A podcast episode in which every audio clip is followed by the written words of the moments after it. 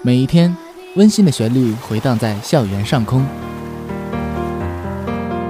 这里是辽宁，这里是辽宁科技这里是辽宁科技大学广播电台科大之声科。大之声。科大之声。There is the broadcasting station of University of Science and Technology 辽宁。因为用用心，所以动听。FM 七十五点五兆赫，科大之声，听出你的感觉。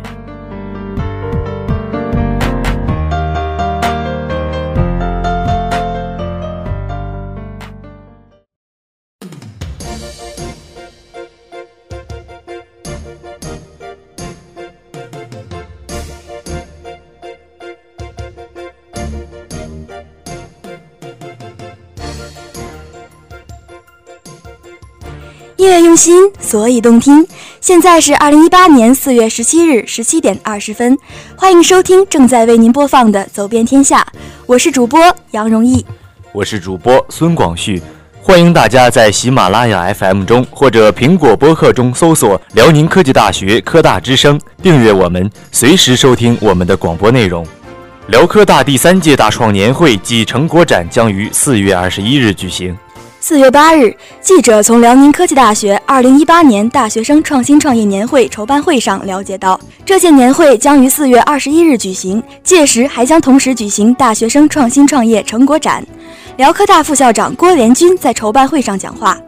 年会暨成果展的组织方学校创新创业与工程训练中心负责同志介绍，举办大学生创新创业年会是为了进一步推进学校创新创业教育改革，提高大学生创新创业实践能力，为参与创新创业训练计划项目的学生搭建学术交流和成果展示的平台。这次年会，全校学生共申报各类创新创业项目五十七项，其中创新创业项目四十七项，创业交流项目五项，创意作品五项，创新学术论文共申报三十八项。年会期间，由教师和学生组成的评委会将会对这些项目进行评审，评出一二三等奖，并从中选出项目参加五月份举行的辽宁省大学生创新创业年会。郭连军指出，学校历来高度重视大学生创新创业工作，为此，今年还专门组建了创新创业与工程训练中心。各学院和相关部门要高度重视大学生创新创业工作，切实做好学生创新创业能力的培养，让年会暨成果展成为师生展示的舞台。郭连军说，培养学生的创新创业能力是高校的使命之一。要通过举办大创年会及成果展，激励更多的大学生投入到创新创业行列中来，鼓励教师也努力培养学生的创新精神和创业能力。各学院和相关部门要做好筹备工作，在全校范围内营造创新创业氛围，做好典型宣传，让更多的师生参与进来。同时，要邀请企业和企业家协会的成员与会，将学生的创新创业成果展示给他们，为师生提供更多走出去的机会。美国怀特研究院兰斐利教授做客钢院大讲堂。四月十日，美国怀特研究院兰菲利教授应邀做客辽宁科技大学钢院大讲堂，在图书馆报告厅为师生做心理学讲座《性格与亲密关系》，近三百名师生听讲。兰菲利教授，北京大学心理学博士，师从我国著名心理学家、长江学者周小林教授，研究领域为社会认知神经科学，精通汉语、西班牙语，现任美国怀特研究院的心理学教授。怀特基金会的生活教练，二零一四年夏天在中央电视台的《少年中国强》栏目担任神经科学专家，评论参赛者能力，曾当选北京大学二零一五年度人物，并两次获得中国教育部来华优秀研究者奖学金。二零一六年四月十五日，李克强总理考察北京大学期间，被选为留学生代表受到总理接见。人民日报、环球网。国际新闻等多家媒体对他的故事进行了报道。在讲座开始前，兰斐利教授请师生用手机进行了一个心理测试，回答五十一个问题，并根据得分对自己的性格进行分析。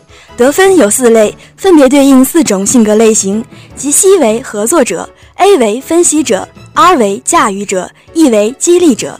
兰斐利教授围绕这四种性格类型展开讲座，他一边分析每种性格类型的优缺点，一边讲解要如何发现自身最主要的性格特点，并通过对自身清楚的了解，进而了解别人。在与人交往和团队合作时，能从自身和他人的性格特点出发，避免发生冲突，或在发生冲突时能找到合适的解决办法。兰斐利教授结合自身成长经历，将看似枯燥的心理学知识讲解得生动有趣、易听易懂，场下不时响起笑声和掌声。报告结束后，兰菲利教授耐心地回答了师生的提问，他流利的汉语和精辟的解说给师生留下深刻印象。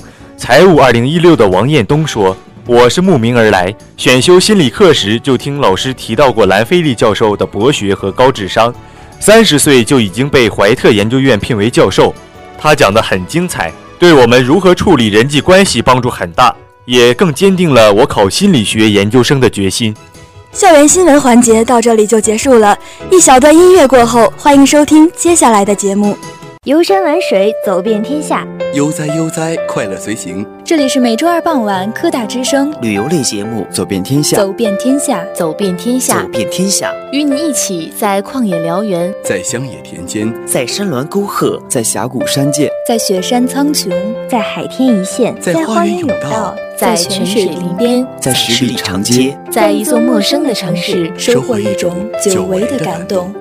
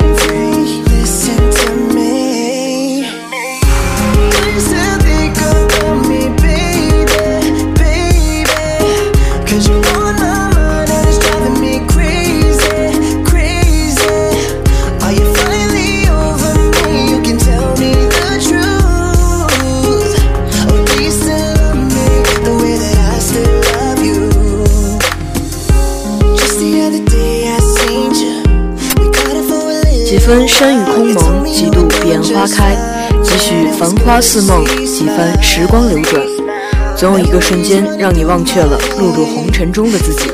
大家好，我是主播李明一。同里以纯正水乡旧时江南的特色闻名于海内外。同里虽小，但街回路转，曲径通幽，充满扑朔迷离的意味。它那种自然的、古朴的、富有人文的美，那种历史沉淀而来的精致。让你无法拒绝与它亲近。我去过周庄、乌镇等古镇，相对来说，同里不是那么商业化的古镇。二零一七年的秋天，我第一次来到同里，便喜欢上了它。走在同里古镇的街道上，在缓慢休闲的日子里度过。我喜欢这里的古老和宁静。同里自然有故事和有些有故事的人。开始旅行后，陆陆续续的把这些水乡古镇都去了个遍。乌镇、西塘、周庄、绍兴、朱家角等，总体感觉是大同小异，美好的太相似。直到这次在毫无准备的情况下来到同里古镇，反而让我觉得它的美有些不一样。同里的商业气息还没像乌镇、周庄这样浓郁，在游人如织的白墙黑瓦里，仍然保留着最传统的江南气息。同里只有汽车站。一般先到达苏州之后坐汽车前往上海、南京、无锡也有直通车，但班次较少。老早就听闻花间堂这个美丽的名字，在全国多个地方都有连锁店，光是听到名字都深得女孩子的心。花间堂一直坚持文艺清新的整体风格。同里的这间花间堂选址在丽泽女学，地理位置很好，出行方便，在古镇较中心的退思园后面的小巷，闹中取静。丽泽女学曾是民国初期名媛淑女的教育启蒙之地。花间堂在保留和尊重原本建筑空间的基础上，加上了属于花间堂的风格。宽敞明亮的大厅有两个巨大的沙发，上面放满了五颜六色的垫子和抱枕。两个沙发中间还有一个自助喝水的柜子，有时是冰镇柠檬水，有时是冰镇酸梅汤。花间堂的服务员会细心地补上干净的杯子，可以随时免费喝。这给大热天在逛古镇的客人带来了非常清凉的享受。天花板上的灯很好看，一个个小碗的形状，长短不一的吊在天花板上，也像油纸伞店里挂着的大大小小、长长短短的油纸伞。而且花间堂非常贴心的是，这几天实在太热，他们在大厅准备了冰黄瓜和冰毛巾，免费取用。玩完回来大汗淋漓的客人都表示真爽。大厅也算是一部分公共活动区域，进门处有一个长方形的茶桌，上面整齐摆放着专业又齐全的茶具。大概是这两天天气太热的缘故，一直没有看到有人在使用。但这块充满禅修气息的区域，给整个花间堂增添了宁静而致远的感觉。除了品茶区和沙发休息区，后面还有一块娱乐区，有钢琴，有桌上足球，有多肉，还有很多的书可以借阅。同理，这间花间堂的结构比较奇特。首先进入的是大厅，而不是整个院子。穿过大厅的门，才会看到整个花间堂的院子。出大门之后，会先看到一面白墙，有阳光的时候，树枝会被投影到墙上，影子还会随风飘荡，像是一幅温柔的水墨画。此外，丰富的植被和可爱的壁画，还有散落在众多植物中间的秋千椅、小鸟笼、迷你篮球框、乘凉椅等等，这些东西点缀着白墙黑瓦的建筑，再加上一个小亭子和一条有许多鲤鱼的小湖。整一个缩小版的苏州园林，花间堂还有一个非常给力的棋牌室，古代的装修风格，清新脱俗又干净舒适。一进门的右手边是一整面墙的茶叶盒，颜色错落有致的放在每一个隔板隔成的小格子里。旁边是个巨大的落地窗，窗前有一套清新风格的实木桌椅，可以坐在这儿喝下午茶。再往里一点，有一个集书法和茶桌为一体的巨大实木桌子，笔墨纸砚和茶具样样俱备。喜欢写写字的客人可以在这儿一边品茶一边写字，写出的字大概都会有茶的清香吧。我们在这儿吃了一顿晚餐，有同里传统的美食，也有大众美食。这儿的环境确实很深入人心，菜的口味和分量也都很不错，价格相比同里其他小餐馆是有点略高。看过很多水乡的夜，也只有在夜色中，水乡小镇才充分展现了自己的与众不同。乌镇的夜在黄磊的《似水年华》里成了浪漫的代名词，西塘的夜要热闹得多，而同里的夜则是安安静静的在徜徉。同里只有一条很小很短的酒吧街，还不临水，所以水面一到夜晚就倒映着宁静的江南建筑。只有挂着大红灯笼的那条水路有些热闹骚动，在夜色中吃晚饭的人们大声感叹着这一场好风光。桥上的人们站在上面不愿离去，借着最后一点天空的层次，变成了好看的两个剪影。但他们并不自知，他们在桥上看风景，却成了桥下的人眼里的风景。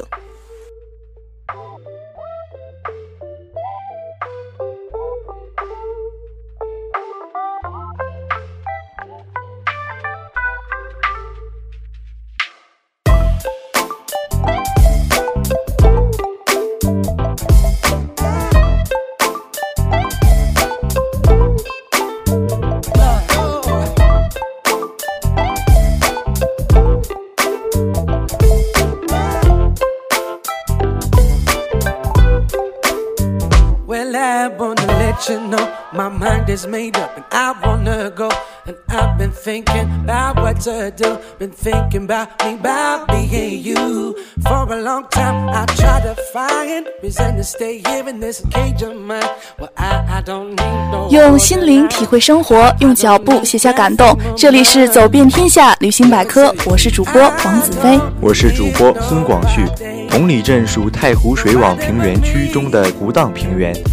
镇区由西北向东南微微倾斜，高程在四点零一米到五点一二米之间，高差为一点一一米。境内湖荡密布，水面宽广，湖荡大多呈长圆形，一般水深两到三米。湖岸平齐，岸线圆滑，湖底平坦硬实，风浪、水流对湖岸形态及其涨塌有明显的作用。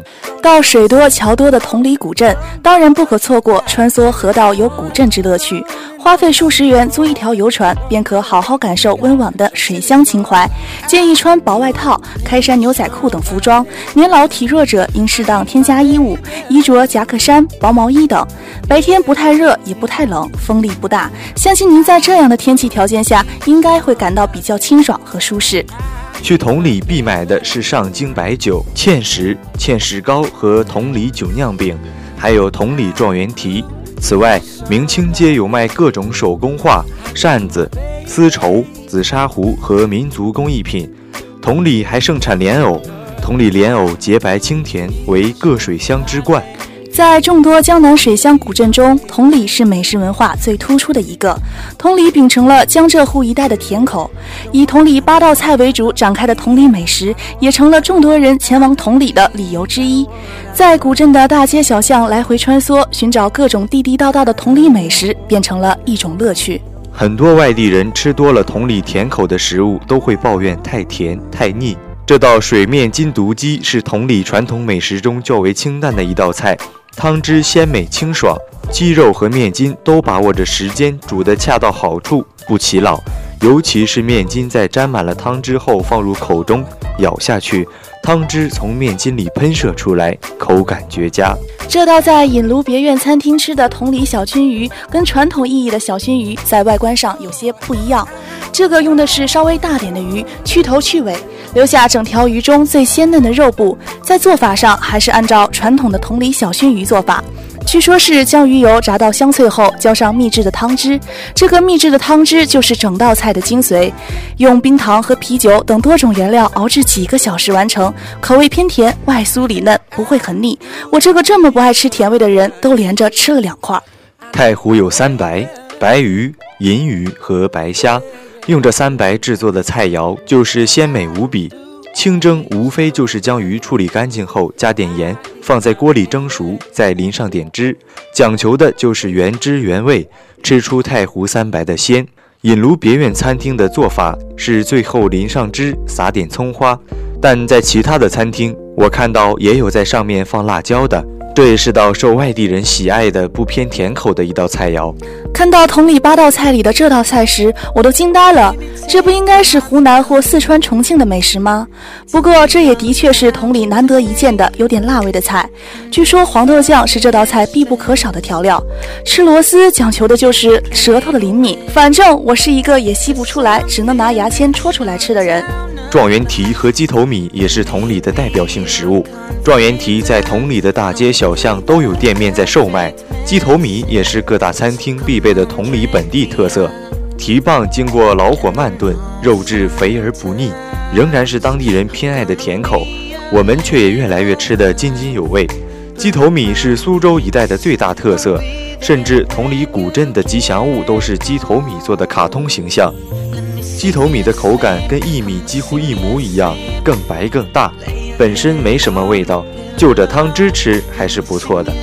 八宝鸭这道菜的卖相其实不怎么好，一只打开的酱板鸭里装满了糯米饭。酱板鸭不是平时吃的湖南那种辣的，而是甜的，里面的八宝饭也是甜的，吃一两口还挺好吃，吃多了会有点腻。稻草扎肉一道特色菜，用稻草捆扎一块大红烧肉。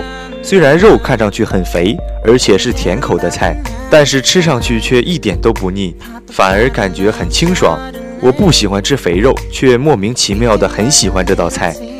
相传青团子是用雀麦草汁和入糯米一起冲和，使糯米进入草汁成泥，变成碧翠色，以此用来包入豆沙或枣泥，再用炉叶垫底入笼蒸熟即成。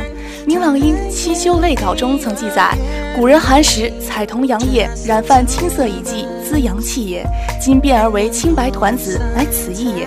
另外还有个传说跟大禹有关，当年大禹治水十三年过家门而不入，他用疏导之法使三江通流入海，太湖水位下降，水患得以平息，为种植冬小麦创造了条件，深得苏州人的爱戴。酒酿圆子是稻米文化的一个代表。上去晶莹剔透，口感爽滑且有弹性。煮酒酿小圆子，制作方法简单：把水烧开，放入酒酿，加入绵白糖，然后等水再次烧开，把刚才做好的小圆子放入水中，等圆子一个个都浮在水面上，表示已经熟了。最后在圆子出锅前勾个薄芡。今天的旅行百科到这里就结束了。一小段音乐之后，欢迎收听接下来的节目。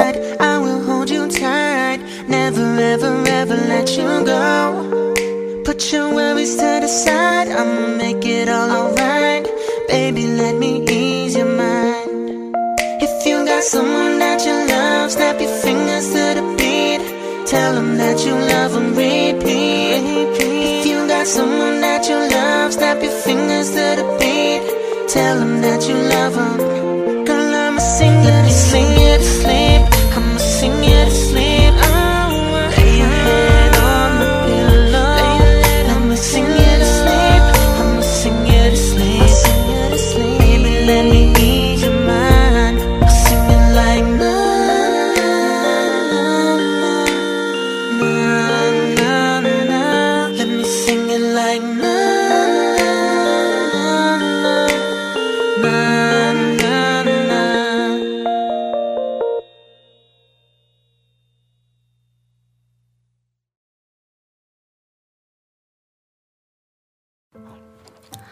管谷大川一志，民生其间易俗。百里不同风，千里不同俗。”这里是走遍天下异域风俗，我是主播朱晓彤，与你一起走进不同的民族和生活，领略不同的风情与文化。我是主播魏静晓。新年初一到初五，同里人民就会赶到古镇西南的南关，支点罗汉，以祈求四季平安。到了晚上，近郊几个自然村便联合起来出夜会，有串马灯、串花篮、舞狮子等表演。从元宵节开始到农历三月初，同里地区春台戏在全镇各地都有。春台戏又称大戏及京剧。三月廿八诸天会，诸天会是民间自发组织纪念明朝末代皇帝朱由检的活动，也是明朝灭亡后一些遗老遗少发起的一种具有宗教形式的反清组织。在同里，大部分以老婆婆为主，民间称三月念八扎老太婆。活动内容主要是坐蒲凳、吃素斋，据说吃了大素菜可以身体健康，百无禁忌。四月十四神仙会。神仙会是一种地域较广的活动，但同里有同里的特色。神仙会里有踩高跷、荡河船、蚌壳精等，队伍很少。最后还有一批善男信女穿着醉裙以示赎罪。五月端午进龙舟，同里水面辽阔，此项活动最为热闹。而所谓的龙舟，只是在农家木船的两舷用彩绸扎一些简单的彩。同时插上一些各色小旗和彩纸做的花朵，船头左右调挂一个大彩球，出船时摇两只橹，国外再加外出跳，即在橹装部下方加一块长跳板，跳板要求长出左右船舷各一米，并加以固定，然后人就站在伸出的跳板上同心协力摇橹。据说这时的船速是很快的，因此同里人又称它为快船。比赛时，除鼓队在船的头舱里助威外，老人、孩子、妇女都得上岸观看。留在船上的全是青壮年，经过这样的轻装简从，无意中又加快了船速。六月廿三闸水龙，闸水龙是古镇同里的一大特色。到了农历六月廿三这一天，四周乡村的人都要赶来看闸水龙。这实际上是一年一度的消防比赛，比赛地点从大庙开始，向西一直排到渡船桥驿，越向西河面越开阔。帮最西的一条消防龙是米业工会的一部用汽车引擎发动的消防车，功率大，射程远；其中则是由人力的，射程一般都不远。但拿龙头的人有时故意将龙头朝天发射，把水珠泼向没带雨伞的人群。七月三十烧地香放水灯，农历七月三十是地藏菩萨的生日。这日黄昏时分，每家每户都要在自家的门口或庭院内点烛烧香，香及棒香可以一支一支的分插在地上，俗称狗道场。结束后开始放水灯，放水灯在吴江地区仅同里一地所有。水灯者。系用牛皮纸制成圆形有底的灯盏，中间放一只用泥制成后晒干的鸭脚，呈三角爪形，中有小孔，可安放灯草。然后往灯盏里加菜油。放灯的时候，前面一只船上由僧人演奏佛教音乐，后面一只船则专门把油纸灯内的灯草点着，然后慢慢放到水面上。就这样，一边奏乐一边放水灯。不消一个时辰，整修同里镇内的河面上都一一闪亮起了水灯。八月初七、初八，童童谷实际上是女儿节。农村里当年新结婚的妇女，在这两天里可以回娘家和父母弟妹团聚，因为过了这两天，农村就要开始秋收大忙了，也就不能再走亲访友了。在这两天，同里镇上也会热闹一番。附近集镇的小商贩都会集结到北关和新真街，搞上些拉洋片、卖拳头、套泥人、浪马戏什么的，人山人海，十分热闹。八月十五中秋节，中秋节同里人比较看重，家家户户都要供斗吃月饼。斗以线香制成，纳系于斗中，中有一塔形柱香。有好几层，是日香烛店专门有香斗供顾客挑选。供斗一般在黄昏时分开始，供斗时除供月饼外，还要备上其他各色果品，如菱、藕、橘子等。至半夜时分，将香斗移于庭中焚化，这时一家人才开始吃月饼、赏月亮。好了，今天的走遍天下到这里就结束了，下周二傍晚我们不见不散。